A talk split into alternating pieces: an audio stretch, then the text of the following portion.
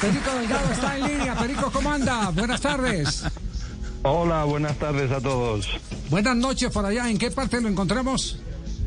Pues en, en Madrid estoy en Madrid. Eh, ¿Qué opinión tiene lo visto hoy en el Giro de Italia? Usted puede, se puede imaginar eh, la emoción para un país que tiene tantos dolores hoy, lo que representa lo hecho por, por Egan Bernal. Y de pronto podemos estar más del lado de la pasión eh, que de la realidad. Por eso convocamos a un experto como usted para que nos encuentre el punto donde nos podamos equilibrar. ¿En qué está Egan Bernal? Bueno. Eh, Egan es de los grandes ciclistas del momento y, yo creo que está indicado para hacer historia.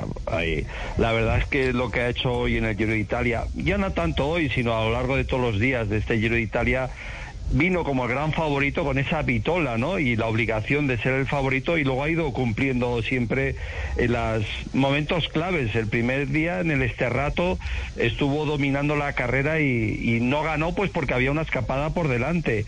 Hoy, bueno, el día del Zoncolán era el otro día importante para los hombres de la general y él siempre está por delante. Hoy era la gran etapa de montaña y lo que más me gusta es que, bueno, tampoco estaba necesitado de atacar, era tener controlados sus rivales, pero se le ve que en su sangre eh, fluye el ciclismo, la pasión por este deporte, ese genio, ¿no? Que tiene como competidor y, no se aguanta las ganas, ¿no? Y, bueno, iba a decir, nos ha brindado un, gran espectáculo que por desgracia no lo hemos visto por los problemas técnicos que ha tenido la televisión italiana, pero era fácil imaginar su poderío una vez más ante sus rivales. Así que, ¿qué voy a decir? Admiración, porque cuando un corredor como Egan Bernal eh, no solo gana el Giro Italia, sino lo está ganando de una manera ofensiva, pues los aficionados al ciclismo no tienen que ser ya colombianos, que es lógico que el orgullo de, de, la proximidad esté ahí presente, pero sino de cualquier aficionado al ciclismo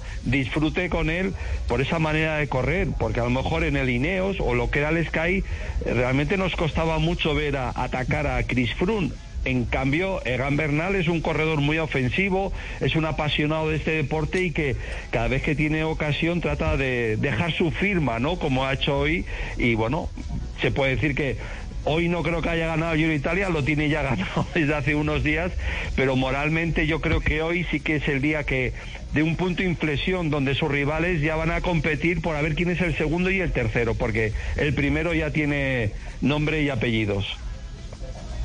Una, una pregunta, Pedro, eh, de la parte técnica, porque es que mirando a Egan atacar en las cinco etapas donde ha atacado, cuando, cuando, cuando un ciclista va a atacar, pues pone una relación más dura. En el caso de Egan, Egan pone el plato grande, siempre para atacar, pero cuando un ciclista ataca, cambia la relación, la pone más dura, saca diferencia y ya vuelve a su relación en la que venía subiendo, cambia un poquito la relación, pero Egan se sostiene en esa relación fuerte.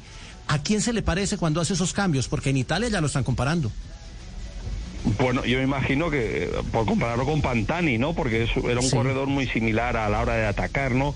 Ah, pero si acaso con la diferencia de estilos, ¿no? Porque Pantani era un hombre que iba siempre de pie sobre su bicicleta, mientras que Egan es un corredor que va más tiempo sentado, ¿no? Mantiene su ritmo en, máximo esfuerzo sentado sobre su bicicleta y Pantani lo hacía eh, bailando con su bicicleta. Pero bueno, da igual, al fin y al cabo lo que yo creo que queremos todos los aficionados que sean corredores atacadores y por eso cuando uno tiene fuerzas pues puede permitirse hacer lo que quiere porque es la gran ventaja cuando hay un corredor que tiene esa condición física extraordinaria, ¿no? Tiene esa varita mágica, mágica que, que Dios la ha bendecido y, y bueno, nosotros agradecidos de que nos lo demuestre de vez en cuando a duras penas para los, los rivales que lo sufren, ¿no? Pero para los que lo vemos es un auténtico placer.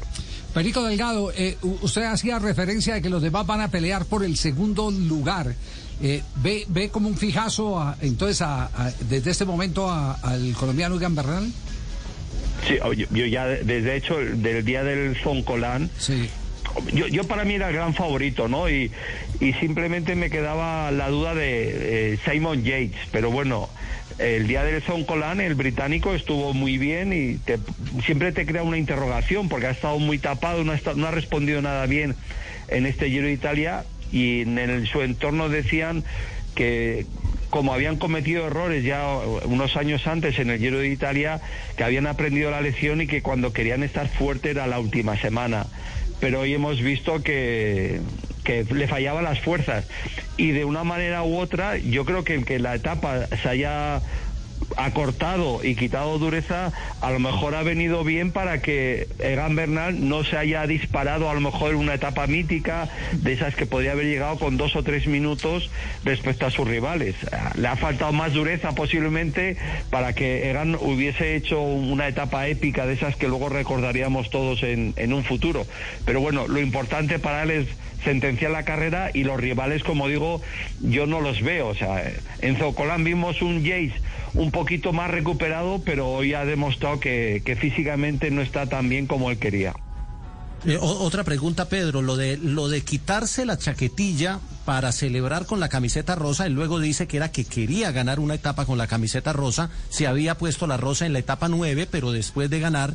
Y hoy eh, eh, termina ganando con la camiseta rosa, pero es una etapa de lluvia, viene de un puerto de montaña, el frío es terrible y, y, no es un gesto de, de, suficiencia, de, de, autoridad, de reclamar. Yo soy el, el, el, dueño de la prueba, porque además es muy arriesgado, que es, es como la inquietud. Es arriesgado hacer eso en, en la llegada de una etapa. No, sinceramente no. ¿eh? Yo creo que a mí me ha encantado. ¿eh? Yo sinceramente eh, es de las cosas que hoy más me ha gustado de la etapa, porque bueno, él dominaba la carrera, eso era sin lugar a dudas, pero eso demuestra que es un ciclista que ama su profesión, ama lo que hace, ¿no? Hay que recordar a todos los aficionados que nos están oyendo que este año se hace el 90 aniversario de la Maglia Rosa, o sea, del primera Maglia Rosa que se impuso como líder en el Giro de Italia.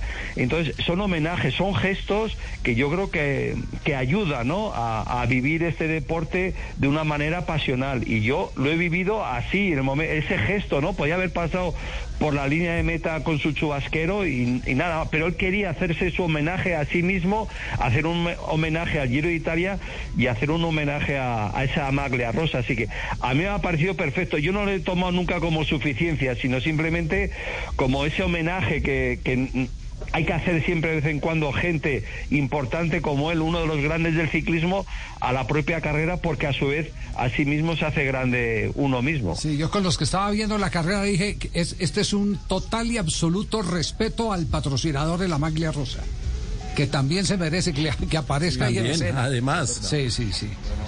Bueno, e, eso da igual, hagan lo que corre para Ineos, que realmente son de estas cosas en el deporte, curiosamente del ciclismo, que el que gana lleva el patrocinio de otro, ¿no? Aunque tenga su espacio, ¿no? Pero bueno, Las preguntas, quien, cobra, de quien cobra Egan es de Ineos Grenadiers, ¿no?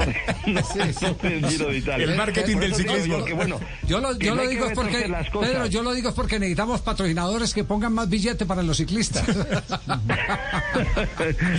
así es. Pedro, Pedro, usted que está metido con el tema de, de, Vuelta a España, de, de la organización, eh, ¿ven a Egan en la Vuelta de este año? Buscando la triple corona. Yo, yo no digo, pero fíjate, yo soy de la opinión que él va a correr el Tour de Francia. No lo sé, ¿eh? es un pálpito que tengo que me puedo equivocar, pero yo siempre he dicho que un corredor joven de la condición física de Egan Bernal puede correr Giro y Tour aunque vaya seguido, pero tiene juventud que eso le permite recuperar rápidamente los esfuerzos de este Giro de Italia y llegar en óptimas condiciones en el Tour. Yo creo que si él quiere y optar al triunfo, en el Tour podría estar. Lo lógico en el ciclismo moderno es que eh, corra el Giro descanse tranquilamente, prepare los Juegos Olímpicos y luego haga vuelta a España.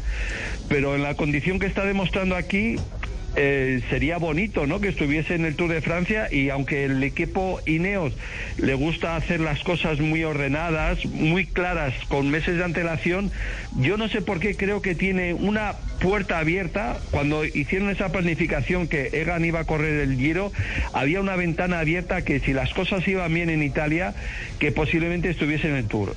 Luego el tiempo me dirá si, me, si ese pálpito o esa sensación que tengo era así finalmente o no, pero yo creo que ahora mismo está en esa edad que él puede luchar tanto en el Giro y en la Vuelta a España con plena confianza.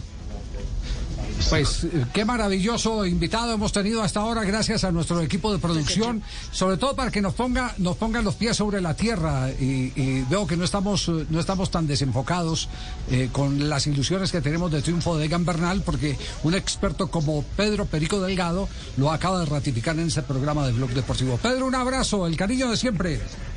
Un saludo a toda Colombia y besos a todos.